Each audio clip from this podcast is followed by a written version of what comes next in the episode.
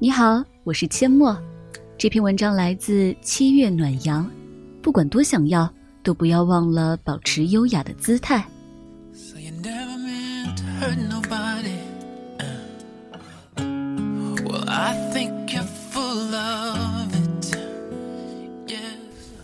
去同学家蹭饭的时候，他跟我说起自己的一个同事，极度敏感、玻璃心，且有被迫害妄想症，总希望得到别人的关注。又觉得别人永远在刻意冷落他。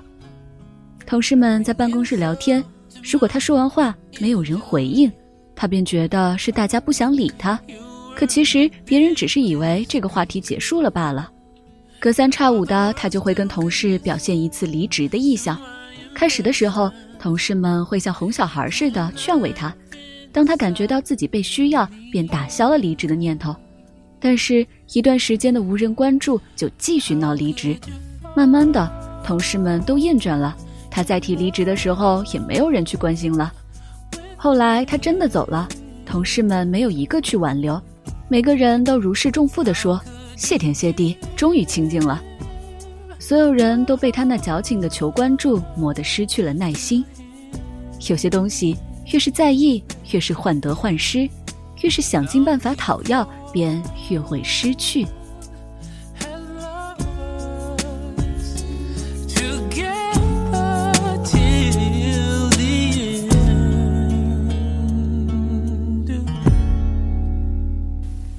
曾经加过一个微信群，群里有个姑娘，性格活泼，蛮招人喜欢的。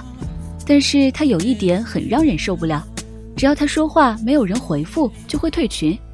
有时候大家正为一个话题聊得开心，他突然插进别的话题，没有人及时回应，他就说：“果然没人愿意理我，我走吧。”然而退群也不是真的想退，只是要用这样的方式获得别人的关注，让大家知道他不开心了，等着别人去哄他，然后他脆弱的自尊心就得到满足了。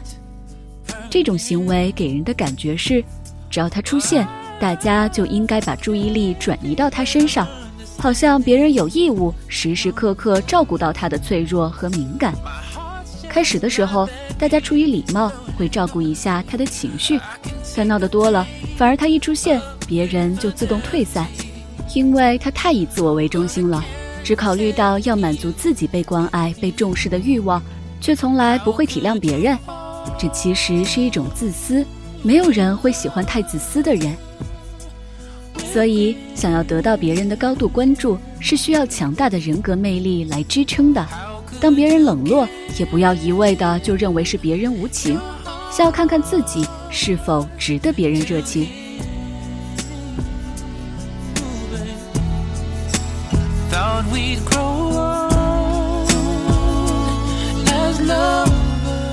在网上看到过一个问答：什么时候让你感到最孤独？我当时的回答是：小时候一个人跑到角落里生闷气，却一直没有人来找；长大后一生气就喜欢关机，却发现开机的时候没有短信和未接来电。自作多情的时候是最孤独的。那个时候以为这种孤独的症结在于别人的不懂和不关心，但后来却明白，那些都是因为自己的自以为是，自己预先设想一个标准。希望别人可以那样对待自己，如果对方做不到，就在心里认定是别人不够重视，于是把所有的罪责都推到他人身上。这让我想起拜伦说过的一句话：真正有血性的人，绝不曲意求得别人的重视，也不怕别人忽视。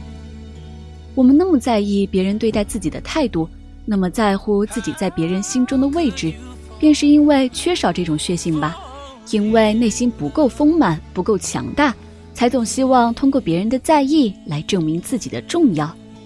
其实，不管想得到什么，都只能靠自己的魅力去正向吸引。那些得不来的，不一定是上帝不公，大多是因为自己还没有那么好。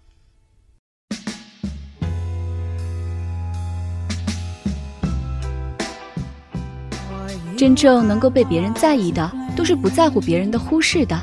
真正能够被人爱的，都是不强求别人爱的。当你觉得没有存在感，怀疑自己无足轻重的时候，就是该努力充实自己的时候。因为存在感应该是自己给自己的。如果自己内心空洞，别人给再多的在乎，也还是会患得患失。只有内心丰满自信，才能给自己最有力的安全感。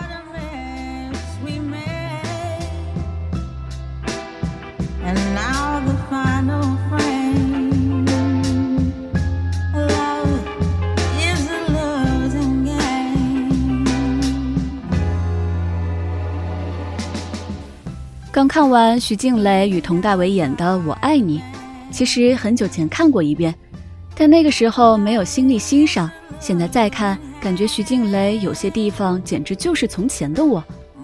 佟大为有一句台词很好：“咱们都是成年人了，我有我自己的感情表达方式，我有权利按照我自己的意愿去为人处事，你不能强迫我。”